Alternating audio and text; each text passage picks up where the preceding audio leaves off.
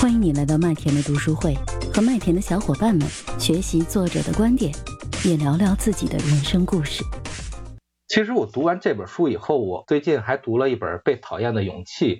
然后我觉得这两本书要结合起来读会好一些。《被讨厌的勇气》里边有也是五章，跟大家简单说一下，就是说第一章我们的不幸是谁的错？很多事情都是我们自己的选择，自己的选择造就了当下的自我。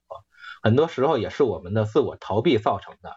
然后第二章里边就是一切的烦恼来自于人际关系，很多的自卑来自于自我的臆造，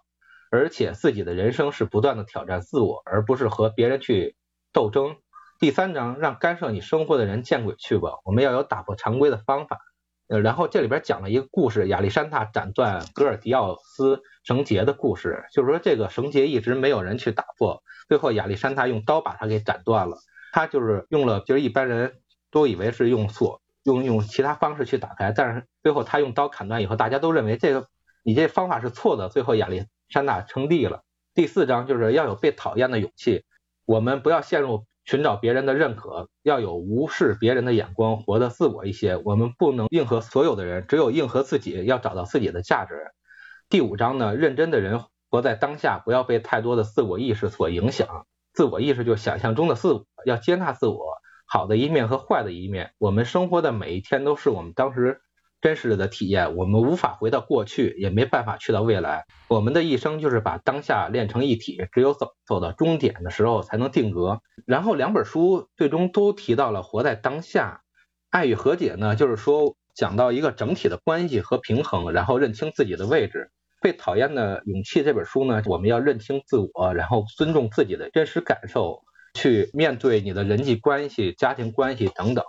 所以这两本书最终就是说，我们要真正的去感受你现在的活在当下的每时每刻的感受，然后勇敢的就是去承认当时的所有事情，而不要纠结于过去我们所经历过的一些痛苦和磨难，这样才能建立一个好的人际关系，然后正确的去和大家去沟通。就说这些了。谢谢叶飞秋啊，其实我听到的几个点啊，第一个就是我们每一个人其实都是一个社会大团体的其中一部分，因为当时你说你要读《爱与和解》这本书的时候，我有稍微查了一下，有一个课程叫家庭系统排列加排课，我们深圳也很多人都听过啊。或者是我身边有好多朋友都有上过这个课程，很多人自己感受就是上完了之后，感觉就可以找到个人从家族中去获得力量。其实我个人认为，就像刚才叶飞秋最后说的那样，其实所有的关系或者是所有内心力量的源泉，可能都源自于自己内心。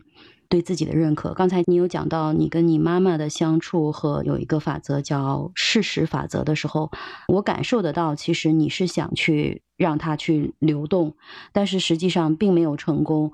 其实我听你讲那个瞬间，我有点挺心疼的。其实确实是我们经常会。每一个人的成长是因为家庭的原因，可能因为呃妈妈的，或者是说也有他的背景的原因，可能我们就没有办法从这个上一代的那个家族中得获取力量。但是我觉得过去已经过去，最主要是我们如何去梳理我们自己。因为你刚好是第一个，我们还没有，其他人都还没有分享自己读的关于沟通的这本书。但是我感受到的，其实或者是我接收到的吧，我觉得更多的是关于自己跟自己的关系这个部分。阿德勒的这。这本《被讨厌的勇气》也是非常非常经典的一本心理学的书籍啊，我看了一点点，就是那个全是对话啊，没有什么机会再去读。但是我觉得，其实就刚刚你讲的这些故事，其实真的可以我们花两个小时去细细的去谈一下。但今天可能时间不是很够，如果后面时间再够的话，我们大家在一起沟通。关于这个话题，我相信，如果我们真的能够去帮助到你，在这个维度上去找到你自己内心的那种力量，帮你在过去的事实的这个维度上